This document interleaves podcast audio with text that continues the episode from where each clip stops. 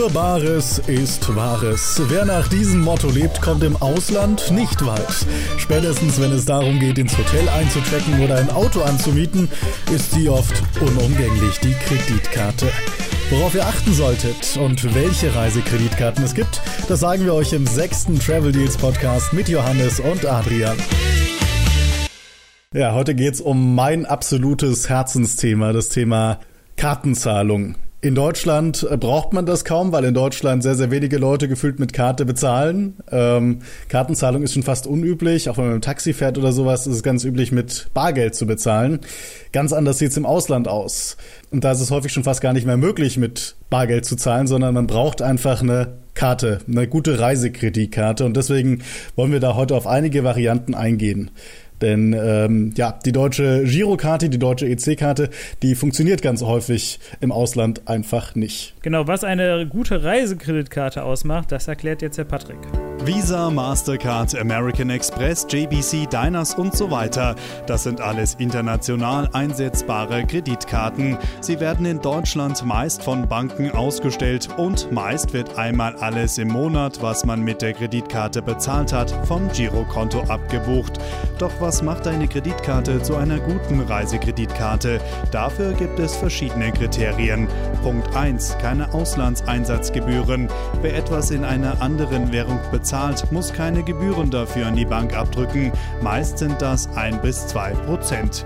Punkt 2. Keine Bargeldabhebegebühren. Bei einer guten Reisekreditkarte ist das Abheben im Ausland kostenlos oder zumindest sehr günstig. Punkt 3.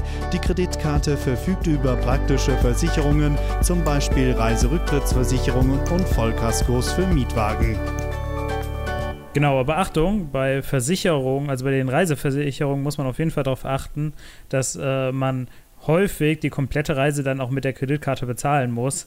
Das kann auf jeden Fall zu Problemen führen, wenn man halt äh, sonst noch so Ausgaben mit anderen Karten tätigt oder per PayPal oder so zahlt. Darauf sollte man einfach achten. Genau, und dann gibt es auch noch so ein paar andere Punkte, die so nice to have sind einer Reisekreditkarte. Jetzt kein unbedingt kein Zwang, aber auf jeden Fall ganz nett sind.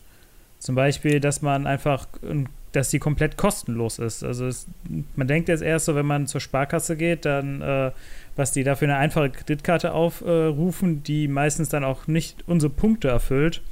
Und aber es ist total üblich, dass Kreditkarten und wirklich gute Kreditkarten auch komplett ohne Jahresgebühr sind. Also die ohne Bedingungen kriegt man die kostenlos und wenn man sie nicht nutzt, fallen auch keine Gebühren an.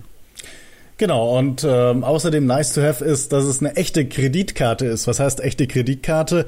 Naja, es gibt äh, verschiedene Typen so an Karten. Ihr habt eure Girocard wahrscheinlich im Portemonnaie. Äh, das ist keine Kreditkarte, sondern es ist ein deutsches System, ähm, das es im Ausland schon mal gar nicht gibt, mit dem man im Ausland fast nirgends zahlen kann. Ihr habt vielleicht eine Debitcard. Das ist quasi eine Kreditkarte, also da steht auch Visa oder Mastercard oder eine der bekannten Marken drauf. Aber es ist in Wirklichkeit eine Karte, die an euer Girokonto gebunden ist. Also ihr habt quasi keinen Kredit, der euch auf dieser Karte gewährt wird und könnt dementsprechend bei vielen ausländischen Autovermietungen nicht zahlen. Also wichtig ist auch, dass es eine echte Kreditkarte ist, denn sonst guckt man bei einer Provision, die man bei einer Autovermietung oder auch im Hotel zahlen muss, ganz schnell in die Röhre.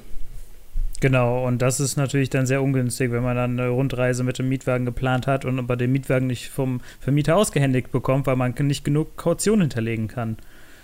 Gleichzeitig ist auch so, wo man sich Gedanken darüber machen sollte, ob man jetzt extra für eine Kreditkarte ein Girokonto, ein zusätzliches eröffnen möchte. Also viele äh, Kreditkarten werden nur zusammen mit einem Girokonto ausgegeben. Das heißt, ihr kriegt zwar monatlich eine Abrechnung und ihr habt auch einen Verfügungsrahmen, aber diese, diese ähm, natürlich, was ihr bezahlt habt in dem Monat, wird nur von dem zugehörigen Girokonto abgebucht. Und darauf sollte man einfach achten, ob das für einen okay ist, dass man ein zusätzliches Girokonto führt oder ob man da lieber darauf verzichten möchte. Genau, ein ganz tolles Feature, was es noch gibt, ähm, was eure Reisekreditkarte vielleicht auch haben sollte, wenn ihr euch eine zulegt, ist das kontaktlose Bezahlen. Das ähm, habt ihr vielleicht schon mal gesehen oder gehört. Das haben auch ganz viele deutsche Girokarten mittlerweile oder deutsche Kreditkarten.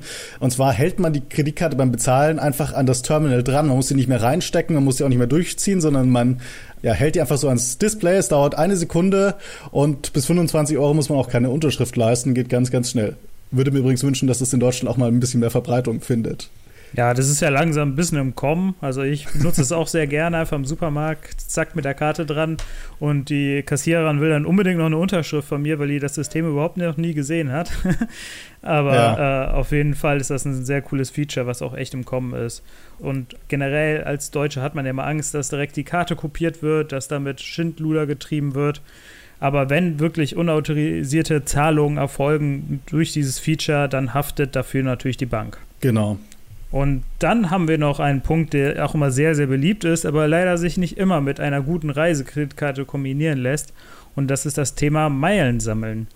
Es gibt in Deutschland leider nicht ganz so viele Kreditkarten, die eine Meilensammelfunktion haben und auch nicht viele sind wirklich als Reisekreditkarte zu, geeignet. Also diese Auslandseinsatzgebühren ist eigentlich immer das Problem, dass die anfallen, wenn man eine, also wenn man gleichzeitig Meilen sammeln will, weil irgendwie muss ja die, die Bank dann wieder das, was sie für die Meilen ausgibt, wieder reinbekommen. Und das geht halt meistens über die Gebühren.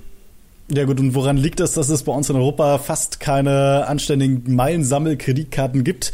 Äh, ganz einfach, die EU, die hat vor, äh, vor ein paar Jahren die Interbankentgelte reguliert. Also die Banken dürfen nicht mehr so viel kassieren für die Kreditkartenumsätze und dementsprechend bleibt natürlich auch weniger Geld übrig, ums für Meilen zu investieren. Ähm, bei den Amis sieht das ganz anders aus. Die haben haufenweise richtig gute äh, Meilensammelkreditkarten, aber bei uns eben Fehlanzeige.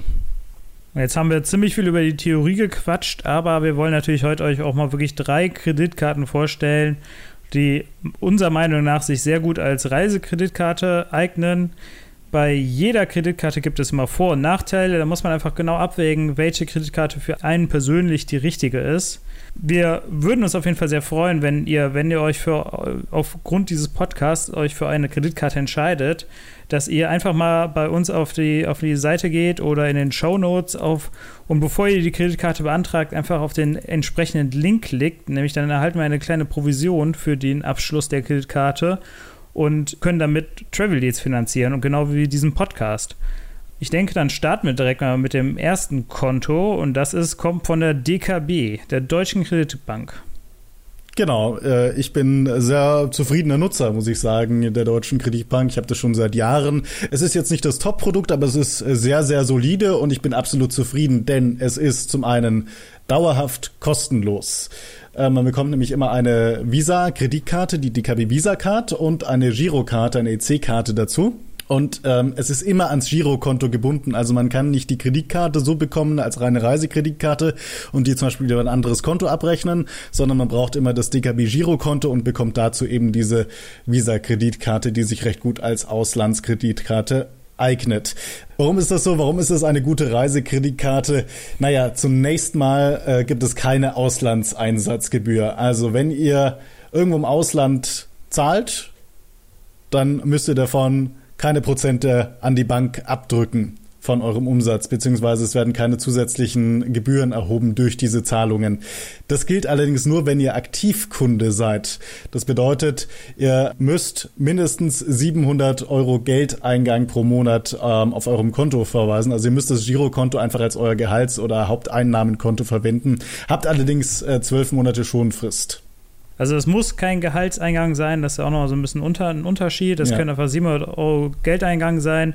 Ihr dürft euch jetzt zwar nicht selber einfach 700 Euro überweisen, aber normalerweise sollte man das ja relativ einfach schaffen, wenn man wirklich das Girokonto als Hauptkonto nutzt. Und nochmal zu den Auslandsgebühren, also wenn man halt nicht kein Aktivkunde ist. Das heißt halt, man hat ja diese zwölf Monate Schonfrist, also indem man wirklich äh, das noch nicht gewertet wird. Aber nach den zwölf Monaten, wenn ihr dann halt die äh, 700 Euro nicht packt, fallen leider Auslandseinsatzgebühr für äh, Zahlungen in Fremdwährungen an. Aber ich denke, das ist auf jeden Fall, wenn man wirklich sich entscheidet, auf das Konto umzuswitchen, ein sehr gutes Konto, was halt diese Gebühren angeht, vor allem im Ausland. Genau, und ebenfalls keine Kosten fallen fürs Bargeld abheben an, sofern man Aktivkunde ist. Allerdings gibt es einen Mindestbetrag von 50 Euro. Also ihr müsst immer mindestens 50 Euro abheben, so Kleinbeträge, wie ich das so gerne mache. Normalerweise so 20 Euro mal hier, mal da. Das funktioniert nicht. Und äh, wenn ihr gerade im Ausland seid und eine andere Währung habt, dann müsst ihr das entsprechend umrechnen und eben dann 50 Euro in der anderen Währung abheben. Ähm, ist auch Für Nicht-Aktivkunden, also für Passivkunden, die das Konto nicht so intensiv nutzen, kostenlos das Bargeld abheben, allerdings nur im Inland. Im Ausland äh, fällt ein kleiner Prozentsatz an. Genau, da kommt dann diese 1,75 äh, Prozent Auslandseinsatzgebühr on top. Ich meine, das ist immer noch verhältnismäßig günstig wirklich, wenn man sonst sich so andere Kreditkarten ja anschaut. Da hat man ja wirklich dann meistens ein, äh, eine Mindestgebühr von 5 Euro oder halt 2 Prozent das ist halt auch trotzdem noch deutlich günstiger, wenn man da halt diese 700 Euro nicht schaffen würde. Ein weiterer Vorteil auch vom DKB-Konto ist, dass man theoretisch das Konto auch mit einem Wohnsitz im Ausland beantragen kann. Also die DKB ist da recht offen. Also auch wenn man im europäischen Ausland wohnt, äh, kann man sich das, äh, das DKB-Konto besorgen und es ist auch nicht mehr der Gang zur deutschen Post hier äh, notwendig. Man muss halt keine Schlange stehen, sondern die Identifizierung, die einmalige, die erfolgt komplett über Videochat und das ist auf jeden Fall immer sehr praktisch, weil ich hasse es absolut, hier zur Post zu gehen. Ja, und äh, ein Nachteil, den die Visa-Karte der DKB hat, ist ein äh, meistens sehr geringer Verfügungsrahmen Verfügungsrahmen am Anfang. Also die DKB, die wartet erstmal ab und schaut sich an, wie viel Geldeingänge hat denn der entsprechende Kontoinhaber auf seinem Konto jeden Monat und erst dann wird der Verfügungsrahmen angepasst. Das bedeutet, ihr habt also nicht wirklich eine rundum einsetzbare Reisekreditkarte von Anfang an, sondern ihr müsst euch das quasi erst erarbeiten, dass ihr damit ordentlich äh, Geld ausgeben könnt, sozusagen. Genau, was ihr sonst halt auch machen könnt jederzeit, ist einfach Guthaben auf das Kreditkartenkonto überweisen von eurem DKB Girokonto. Ähm, also einfach also eine Umbuchung auf das Kreditkartenkonto und der Verfügungsrahmen erhöht sich dadurch automatisch natürlich und es wird sogar bis 100.000 Euro, die ihr auf diesem äh, Art Tagesgeldkonto dann habt, mit äh, 0,4 Prozent verzinst. Aber ich meine, das ist jetzt nicht gerade viel, aber es ist halt auch gut zu wissen, einfach, wenn man da was lagert, dann ist es nicht unbedingt ganz umsonst. Also, äh, Johannes, du nutzt die Karte ja auch und ich glaube, wir sind beide ganz zufrieden damit, oder? Ja, auf jeden Fall. Es ist ein solides Produkt, was jetzt auch die einzige Änderung, die jetzt in letzter Zeit war, das ist ja bei Kreditkarten auch ganz gerne Thema, dass der die sich am Anfang ein bisschen verheben und dann äh, nachher wieder die Gebühren hochschrauben. Aber die einzige Änderung war jetzt wirklich diese, das, dieser Übergang auf Aktivkunden, wohin, womit gleichzeitig aber auch der Auslandseinsatzgebühr abgeschafft wurde für normale Zahlungen für Aktivkunden. Deswegen, also ich fahre da ganz positiv mit. Sie ist nicht perfekt, nicht für jeden geeignet, aber ich denke mal, wenn man halt sich äh, bereit ist, einfach ein äh, Girokonto noch zusätzlich zu öffnen oder eh auf der Suche nach einem neuen Girokonto ist, dann ist die DKB auf jeden Fall ein guter Kandidat. Ein guter Kandidat ist vielleicht für euch auch die Santander 1 Plus Visa, die eierlegende Wollmilchsau-Kreditkarte. Ich glaube, einer der bestgeklicktesten Artikel auf Travel Deals. Und auch sehr, sehr, sehr, sehr eingängig, Johannes. Großes Kompliment an dich für diesen Artikel. Ja, das Produkt ist auf jeden Fall nicht selbsterklärend, leider. Äh, deswegen, also wenn ihr euch den Artikel in den Show Notes durchlest, den werden wir da verlinken, der ist ewig lang, weil man muss halt einige Punkte wirklich beachten, aber man kriegt halt eigentlich, wenn man das Thema Reisekreditkarten angeht, hier wirklich die eierlegende Wollmilchsau. Denn sie hat wirklich keine Jahresgebühr, sie ist unabhängig von, Euro, von dem Konto, ihr müsst bei der Santander kein Konto eröffnen. Und es fallen keine Auslandseinsatzgebühr an, es fallen keine Bargeldabhebungsgebühren an. Und das ist ein Punkt, der eigentlich sehr, sehr selten geworden ist. Euch werden sogar Fremdgebühren erstattet. Was sind denn Fremdgebühren, Adrian? Das sind Gebühren, die die Automatenbetreiber, also jetzt gar nicht die Bank, die die Kreditkarte ausgestellt hat, sondern der Betreiber des jeweiligen Automaten verlangt gerne so Summen um die 5 Dollar, wird gerne in den USA gemacht. Wir haben eine Übersicht auf traveldeals.de, ähm, in der drin steht, in welchen Ländern solche Fremdgebühren eben äh, üblich sind. Und ja, es gibt eben Banken beziehungsweise Kreditkarten, bei denen einem diese Gebühren erstattet werden, also bei denen man die einfach wieder gut geschrieben bekommt. Und dazu gehört auch die Santander 1 plus Visa. Genau, da müsst ihr einfach, nachdem ihr also euren den Beleg aufbewahren vom Geldautomat und nachträglich einen Antrag auf Erstattung stellen und die werden euch dann wieder gut geschrieben. Und was auch ganz praktisch ist bei der 1 Plus Visa ist, dass sie unabhängig von einem Girokonto ist. Das heißt, ihr könnt jedes beliebiges Girokonto als Abrechnungskonto angeben. Und wenn wir schon dabei sind, es gibt sogar noch 1% Tankrabatt. Das heißt, wenn ihr euren Sprit an der Tankstelle mit der 1 Plus Visa bezahlt, werden euch hier automatisch ein Prozent der Tanksumme wieder gutgeschrieben. Das ist auf jeden Fall auch nicht so, wenn man viel unterwegs ist. Da gibt es auch eine Obergrenze. Da summiert sich schon im Jahr was auf.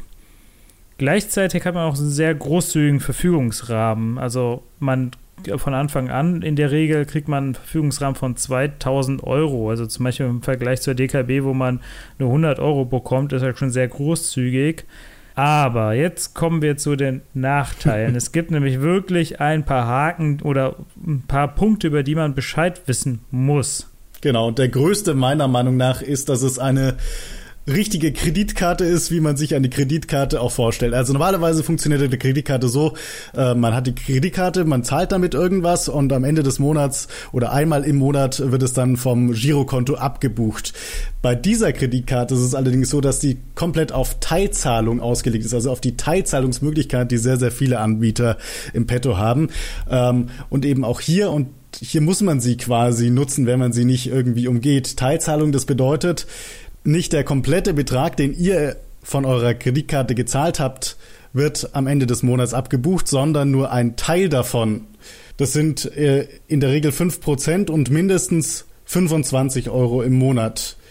Das ist praktisch, wenn man irgendwas finanzieren möchte, aber für den alltäglichen Gebrauch möchte man sich natürlich auch nicht verschulden. Und auch die Zinsen, die ihr dafür zahlt, sind äh, relativ hoch, es sind 13,16 Prozent pro Jahr. Also da kommt einiges zusammen. Aber ähm, die Kreditkarte bietet zum Glück eine Möglichkeit, wie man dieses Problem mit der Teilzahlung umgehen kann. Nämlich, man kann sie einfach mit Guthaben führen. Also man lädt sie quasi auf, man überweist Geld drauf dann hat man dieses Problem nicht, weil dann wird ja auch am Ende des Monats quasi nichts vom Konto abgebucht. Es gibt auch noch eine zweite Lösung, Johannes. Genau, also die zweite Lösung ist, indem ihr einfach jeden Monat wirklich, am besten Erinnerung stellen, euch die Kreditkartenabrechnung runterladet. Online geht das. Die kriegt ihr leider auch nicht zugeschickt. Und diese Kreditkarten, also den Saldo, der da angelaufen ist, einfach per Überweisung ausgleicht. Das heißt, ihr kriegt an einem bestimmten Punkt pro Monat äh, eine Rechnung, die lädt ihr euch herunter, schaut euch an, wie hoch der Saldo ist, überweist den Saldo komplett an die Santana und am Ende des Monats wird dann auch keine 25 Euro oder sonst was mehr abgebucht von eurem Konto. Also diese 25 Euro oder 5 Prozent werden euch wirklich nur abgebucht, äh, wenn ihr Geld damit mit der Kreditkarte ausgegeben habt. Das heißt, wenn ihr zum Beispiel einen Flug für 700 Euro abbezahlt äh, mit der Kreditkarte gebucht habt, werden zu dem Stichtag, der so rund ein Monat nach dem äh, Rechnungsdatum eurer Abrechnung liegt, wird euch die Santana dann die 25 Euro oder halt die 5%, also bei 700 Euro von 5%, jetzt kann ich nicht rechnen. also wenn ihr 700 Euro mit der Kreditkarte ausgegeben habt, würde euch die äh, Santana nur 35 Euro, das heißt 5% abbuchen. Wenn ihr unter 500 Euro seid, dann äh, werden halt immer diese 25 Euro pro Monat abgebucht. Da, am besten lest ihr euch das ganze Thema nochmal genau im Detail durch, wenn die Kreditkarte für euch in Frage kommt. Also wirklich, sie ist halt schon von, den, von der Ausstattung sehr stark und sehr gut als Reisekreditkarte geeignet, aber wirklich, man muss die Nachteile kennen. Und äh, es gibt leider nicht nur diesen Nachteil der Teilzahlung, sondern die Kreditkarte hat noch ein paar andere Haken. Ja, einer, der mich ganz besonders stört persönlich, maximal zehn Transaktionen pro Tag. Das klingt für den typisch deutschen äh, Barzahler, klingt das natürlich sehr, sehr viel. Zehn Sachen am Tag mit der Karte zahlen, aber wenn ich irgendwo unterwegs bin, dann kaufe ich mal hier beim Bäcker irgendwie Brötchen, hier kaufe ich mir ein Eis und immer schön mit kontaktloser Zahlung. Das geht natürlich wahnsinnig schnell und da sind ganz, ganz schnell zehn Transaktionen pro Tag äh, verbraucht. Auch die Bargeld-Obergrenze gibt es bei dieser Kreditkarte, nämlich maximal 300 Euro, die ihr am Tag abheben könnt. Das heißt also, wenn ihr eine größere Abhebung habt, habt ihr einfach Pech gehabt. Müsst ihr eine andere Karte verwenden.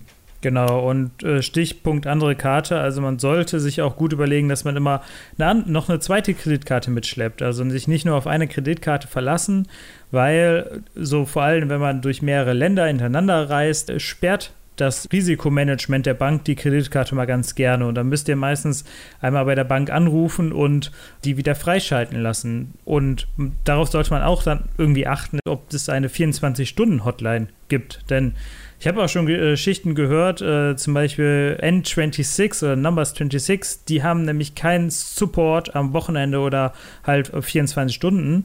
Und wenn dann die Kreditkarte gesperrt ist, man aber gerade Geld für ein Visum braucht am Flughafen und wirklich keine Backup-Kreditkarte mitführt, hat man echt ein großes Problem. Deswegen am besten immer am besten zwei Kreditkarten mitführen, idealerweise am besten eine Mastercard und eine Visa, damit man auch die maximale Akzeptanz hat. Genau, ich hatte erst gerade vor ein paar Tagen die Situation, dass meine Kreditkarte gesperrt worden ist in Australien. Meine Visa von der DKB. Und zwar, weil ich den PIN einmal falsch eingegeben habe. Und offenbar, wenn das im Ausland passiert, dann hast du nicht drei Versuche, sondern hast du nur einen Versuch. Und ähm, was haben die dann gesagt? Naja, ich habe dann zum Glück, gab es eine 24-Stunden-Hotline, die habe ich erreicht und die haben mir gesagt, ja, ich muss an den Geldautomaten gehen und Geld abheben, dann funktioniert's wieder. was natürlich super war bei der Euro, 50, ja, und das war ein Tag vor meiner Abreise, 50 ja. Euro in australischen Dollar, super. Na gut, aber ja. ging nicht anders. Ja, also ich habe auch schon so Erfahrungen gemacht, da saß äh, in New Orleans wir waren irgendwie schon die ganze Zeit in den USA unterwegs und auf einmal wurde die Kreditkarte gesperrt. Damals eine Barclay-Card, ich habe dann angerufen bei, bei der Hotline und das ist natürlich aus den USA nicht gerade günstig. Und eine gute Bank schreibt einen auch dann was Telefonkosten wieder gut. Also ich habe damals, glaube ich, 20 Euro an Telefonkosten wieder gut geschrieben bekommen. Das fand ich schon sehr fair. Aber das ist leider nicht bei jeder Bank so. Ja, das ist echt cool. Ja. Du hast gerade schon den Namen Barclaycard äh, genannt. Ich würde sagen, wir gehen mal zu unserer dritten Reisekreditkarte über, die wir heute vorstellen wollen. Das ist nicht nur eine Kreditkarte, sondern es sind eigentlich gleich zwei beziehungsweise drei, je nachdem, wie man es sieht. Es geht um das Barclaycard Platinum Double. Johannes, du hast diese Karten. Magst du ein paar Worte dazu sagen? Ja, ich habe die aktuell leider nicht. Ich hatte mal den, so ein bisschen den Vorgänger, als British Airways noch eine Kreditkarte ausgegeben hatte in Deutschland, war die von der Barclaycard. Okay. Deswegen habe ich da ein paar Erfahrungen noch mit. Aber auf jeden Fall, das ist jetzt mal eine Kreditkarte, die leider nicht kostenlos ist. Das heißt, es in, gibt eine Jahresgebühr. Aber im ersten Jahr entfällt diese Jahresgebühr schon mal. Also ihr könnt die ganzen Ruhe testen, da zahlt ihr 0 Euro und ab dem zweiten Jahr werden dann 99 Euro fällig. Also es ist nicht gerade wenig. Dann muss man sich überlegen, die anderen Kreditkarten hatten einen ähnlichen Leistungsumfang, aber sind komplett kostenlos, fällt keine jährliche Gebühr an. Aber für diese 99 Euro bekommt man doch einiges geboten. Also erstmal hat man eine Visa und eine Mastercard. Man hat schon zwei Kreditkarten, hat die maximale Akzeptanz. Ich hatte das schon vor einem Jahr in Japan da, wenn man da versucht, mit der Karte zu zahlen, hat, hat man eigentlich nur eine Chance mit der Visa-Karte und äh, die hatte ich dann zum Glück von der DKB dabei, aber es ist dann trotzdem, dass man immer darauf achten muss, dass man die mit die eine Visa mitschleppt. Damit kann man dann zahlen. Mit einer Mastercard hat man kaum eine Chance. Es gibt ja auch mal Automaten. Zum Beispiel ein guter Tipp ist ein 7-Eleven. Da gibt es eigentlich auch immer ein ATM, also ein, ein Geldautomat da kann man meistens dann äh, trotzdem mit jeder Kreditkarte Bargeld abheben, aber es ist keine Garantie. Aber so wirklich so zwei Kreditkarten, also wirklich eine Visa und eine Mastercard ist eigentlich ein optimales äh, Duo. Und wo man dann hier noch außerdem profitiert, ist halt wieder, es gibt keine Auslandseinsatzgebühr, also 0,00 Prozent. Ihr könnt Bargeld abheben, wie ihr wollt, fällt auch keine Gebühr für an, also von Barclaycard. Natürlich können die, wie eben schon erwähnt, die äh, Automatenbetreiber eine Fremdgebühr erheben. Die wird leider hier nicht erstattet. Dafür gibt es aber immerhin bis zu drei Partnerkarten inklusive und einen ganzen Haufen an Reiseversicherungen. Eine Auslandsreisekrankenversicherung für den Karteninhaber ist mit dabei. Es gibt eine Reiserücktritt- und Abbruchversicherung, allerdings mit 20% äh, Selbstbehalt oder mindestens 100 Euro. Und der Reisepreis darf 5200 Euro nicht übersteigen, außer man reist zusammen. Also sehr, sehr kompliziert das Ganze. Am besten nochmal nachlesen. Äh, und auch eine Mietwagenversicherung ist mit dabei. Es ist eine Haftpflichtversicherung und eine komplette Vollkaskoversicherung. Also die ersetzt quasi, selbst wenn ihr eine eine Mietwagenversicherung habt, also bei eurem Mietwagen eine Versicherung dabei ist, ersetzt die diese im äh, Schadensfall, sofern natürlich die Konditionen bei ihr besser sind. Einziges Manko, der Mietwagen, der muss mit Kreditkarte bezahlt werden. Dafür gibt es allerdings keine Selbstbeteiligung. Also es ist wirklich eine ziemlich gute Versicherung eigentlich auch. Genau, und bei der Reiserücktritts- und Abbruchsversicherung müsst ihr theoretisch nicht eure Reise komplett mit der Kreditkarte bezahlen. Und eine, ähm, so eine Reise-Rücktritts- und Abbruchsversicherung mit so bis zu einem Reisepreis für 5000 Euro zu erhalten, ist in der Regel sehr, sehr teuer. Also für so eine vergleichbare Versicherung würde man locker mal 100 Euro pro Jahr ausgeben und die habt ihr halt in den 99 Euro schon inklusive. Deswegen ist das auf jeden Fall eine Überlegung wert, einfach sich die Kreditkarte zu holen, auch wenn der Selbstbehalt mit 20% oder mindestens 100 Euro pro Schadensfall natürlich nicht gerade gering ist. Aber trotzdem mit bis zu 5000 Euro abgesichert zu sein, ist schon was wert. Ich würde sagen, wir haben einiges gesagt zu drei recht coolen Reisekreditkarten, die alle ihre Vorteile haben, die alle auch ein paar Nachteile haben. Die DKB Visa Card, die Santander 1 Plus Visa und das äh, Barclaycard Platinum Double. Müsst ihr mal gucken, was für euch dabei ist. Wenn ihr euch so eine Kreditkarte für eure nächste Reise zulegt. Uns wird's freuen, weil wir ein bisschen was damit verdienen. Wenn ihr einfach auf traveldeals.de geht und auf den entsprechenden Link klickt, dann bekommen wir nämlich eine kleine Provision dafür. Genau, und wenn euch von den drei Kreditkarten jetzt keine zugesagt hat, wir haben auch noch einen Vergleich von Kreditkarten ohne Auslandsgebühren oder halt die wirklich kostenlos sind. Da könnt ihr nochmal durchgehen und gucken, ob da nicht was Besseres noch dabei ist, weil also wir haben uns jetzt einfach mal in diesem Podcast auf drei beschränkt, weil sonst raucht euch auch nachher der Kopf und uns auch bei den ganzen Details, aber ich denke, da war für jeden was dabei und äh, wir wollten uns auf jeden Fall freuen, wenn ihr auch nächstes Mal wieder einschalten würdet und natürlich auch, wenn ihr uns eine Bewertung bei iTunes hinterlässt, idealerweise natürlich fünf Sterne. Wenn ihr noch Fragen irgendwie zu Kreditkarten habt, euch nicht ganz sicher seid, könnt ihr uns auch jederzeit gerne einen Kommentar unter dem äh, Podcast-Artikel auf Travel Deals hinterlassen oder uns eine E-Mail an johannes at travel-deals.de oder adrian at travel-deals.de schicken. Wir versuchen eure Fragen dann zu beantworten und äh, hoffen, dass ihr auch nächstes Mal wieder einschaltet. War mir eine Ehre. Tschüss.